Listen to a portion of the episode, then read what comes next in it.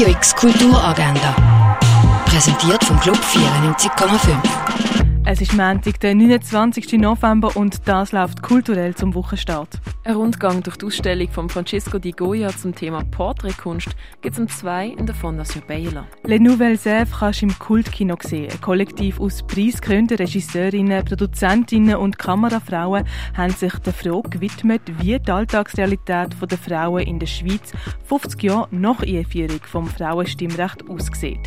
Dabei haben sie sechs Protagonistinnen in ihrem Alltag begleitet. Le Nouvelle Sèvres läuft am 10 im Kultkino Atelier. Das Roxy ladet zur Mantix-Küche. In gemütlicher Runde neue Leute kennenlernen und mit dem Roxy-Team und KünstlerInnen reden. Das kannst du ab der 7. im Theater Roxy. Geschwister versammeln sich am Begräbnis von ihrer Schwester. 20 Jahre lang haben sie sich nicht gesehen, ihre Vergangenheit verdrängt. Das Erinnern am Begräbnis entführt die Geschwister zurück in ihre Kindheit und ihr alte Zuhause, die Mühle. Die Schauspieloper «Die Mühle» von Saint-Bain kannst du am halb auf der grossen Bühne vom Theater Basel sehen. Sechs KomponistInnen setzen sich mit dem Thema Spiegelung und Verzerrung auseinander.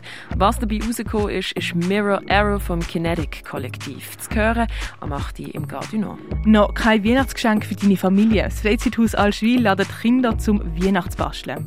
Lernen, wie du deinen eigenen Musiktrack produzierst, das kannst du auf hitproducer.ch. Und sportlich wird es in der alten Römerstadt Augusta Raurica, das mit einem OL.